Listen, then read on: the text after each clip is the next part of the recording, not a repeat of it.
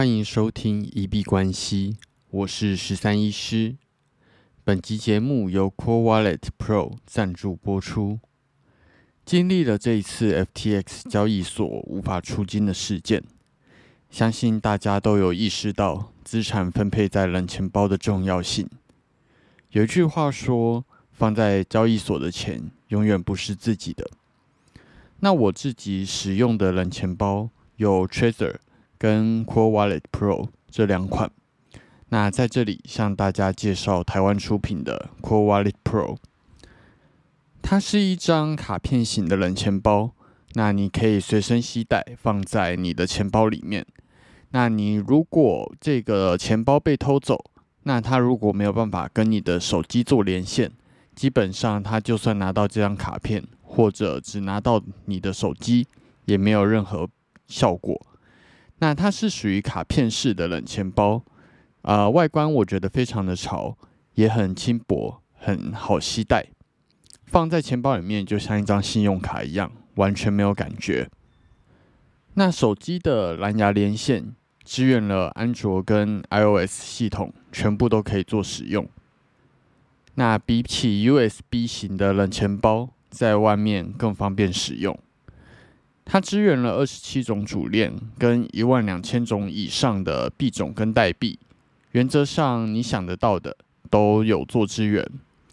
以前它没有办法使用 NFT 功能，那这部分让我比较呃觉得它没那么实用，所以就只是当成一个金库而已。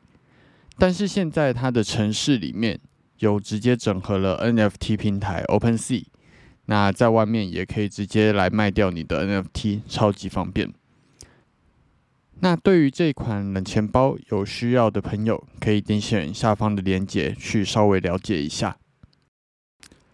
那刚刚在介绍冷钱包的时候，不确定大家有没有觉得有一点点大得头？那对，就是前几天吃饭的时候咬到舌头。那我现在讲话呃超级痛，所以今天如果讲话有一点点大得头的话，再请大家稍微见谅一下。那只能说，在经过了这次 FTX 交易所的事件，以前其实相对来说会觉得把它放在世界前二的交易所里面的资产算是蛮安全的，但是在这次经历过之后，就会发现真的还是要把资产放在自己的钱包，不是在钱包里面的钱永远不是自己的。那呃，就算大家不是用 Core Wallet 这款钱包，还是建议大家一定要有。具备几个热钱包跟冷钱包，然后把你的资产在自己的掌控下。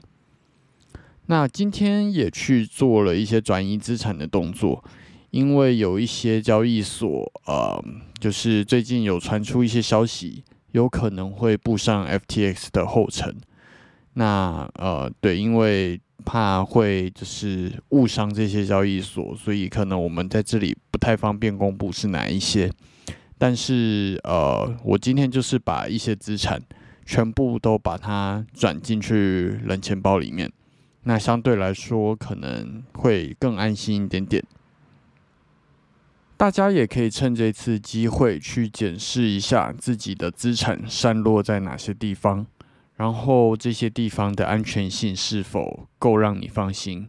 然后如果不够放心的，最好就是把它转到冷钱包里面去。那今天呃一直在蛮纠结一件事情的，就是我最近的 MacBook 之前有提到它已经挂掉了，然后呃录 Podcast 可能都要录个三四次才能够完整的录完一集，所以最近有在挑选新的电脑，目前锁定的是 MacBook Air，然后 M2 的版本。只是就有在思考说要用八 G，然后二五六 G 的容量，还是把它升级到十六 G 记忆体，五百一十二 G 的容量。那大家可以稍微去查一下资料，因为二五六 G 的硬碟，它的写入速度基本上大概只有五一二的一半而已。那但是依照我自己过去的使用习惯。我一台电脑顶多用到一百 G，好像也不会用到这么大的容量。那其实当然有钱就是直接把它升上去就对了。可是我其实不太愿意把就是钱花在自己根本用不到的东西上面，那就会很担心效能跟容量过剩。再加上自己最近在做一个呃数位断舍离的部分吧。那总之，我不太喜欢在使用电脑的时候一次多公开太多的程式，然后呃硬碟也都会定时的去做清理。之前拿去呃。苹果的直营店的时候，他们就说我使用电脑习惯算是非常好这样子，所以到底有没有需要买到十六 G 五一二的容量？嗯，还在思考，还蛮纠结的，因为之后有可能拿来做更多的事情，那又怕那个时候效能不够。嗯，大家如果对于挑选 MacBook Air 有什么样子的想法的话，都可以留言跟我分享。那啊，最近应该就会拿到新的电脑这样子。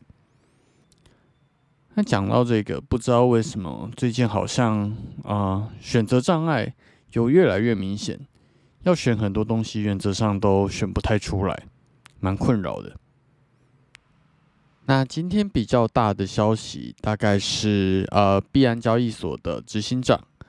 针对这次 FTX 事件，成立了一个产业复苏基金，而且他重新开放了 FTT 来做一个入金充值的动作。那就是 CZ，他希望能够借由这基金计划，跟其他的产业参与者合作，来制定一个新的全球数位资产的标准，这样子。那嗯，有一种。币安可能会成为币圈里面的中央银行的感觉，然后他也重申了币安目前是没有任何的负债，然后也没有任何资产是交给第三方机构来做保管。那今天做的这一些动作，原则上一定是对这个混乱的局势下下了一剂蛮强的强心针。那在这个消息公布的时候，基本上。币圈也大涨了一大波，这是今天比较大的消息。那我们稍微看一下市场的状况。美股 S M P 五百在录音当下收在三千九百五十七，今天涨跌幅负零点八九 percent。那今天是一个开高收低的状况，最高突破了四千，很久没有看到四字头了。那来到了四千零八。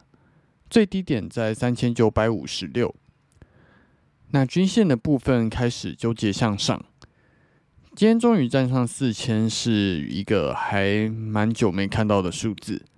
不过大家要稍微小心一下，因为以 K 棒形态来说，今天开高收低，然后留下了蛮长的上影线，这表示可能有人在这个地方开始做一些出货。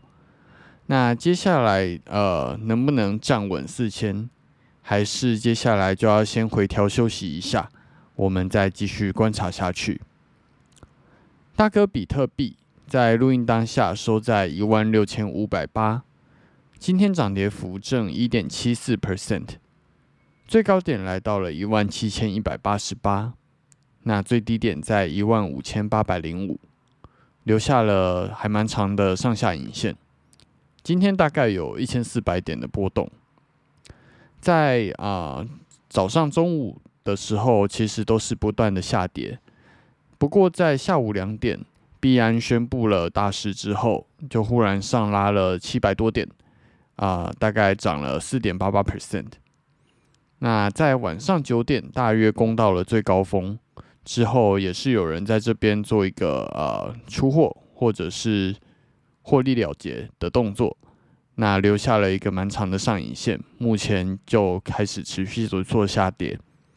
那目前币圈受到消息面的动荡，波动都还蛮大的，大家不管做哪一个方向都要小心一点。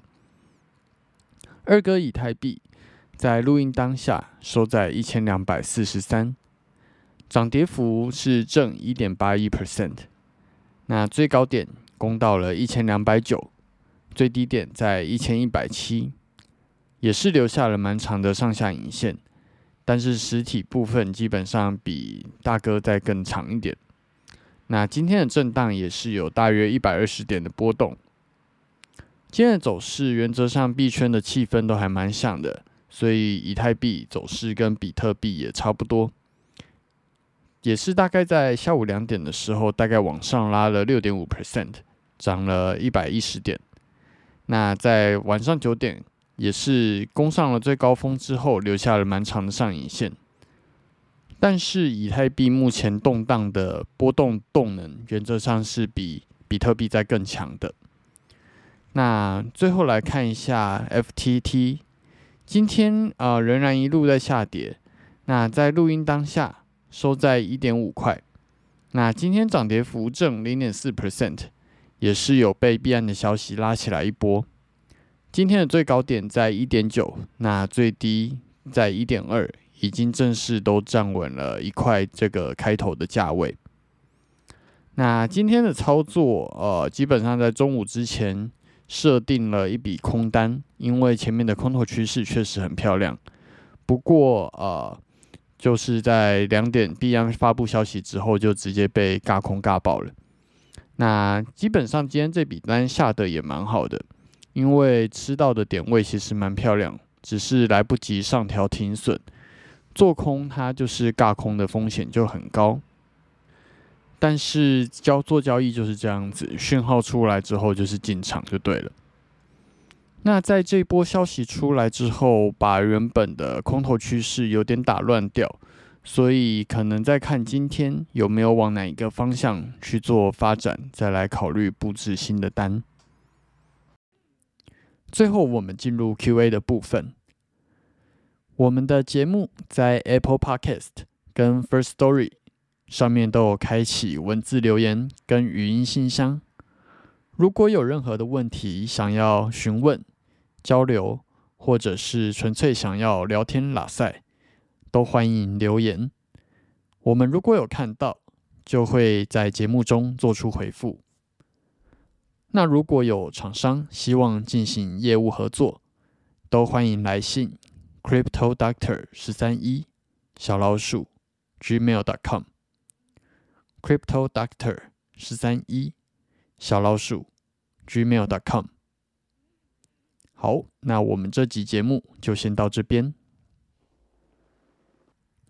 最后提醒：以上节目内容都只属于个人市场观察分享，绝非投资建议。我只为自己的钱包负责。加密货币属于高风险交易，请谨慎小心。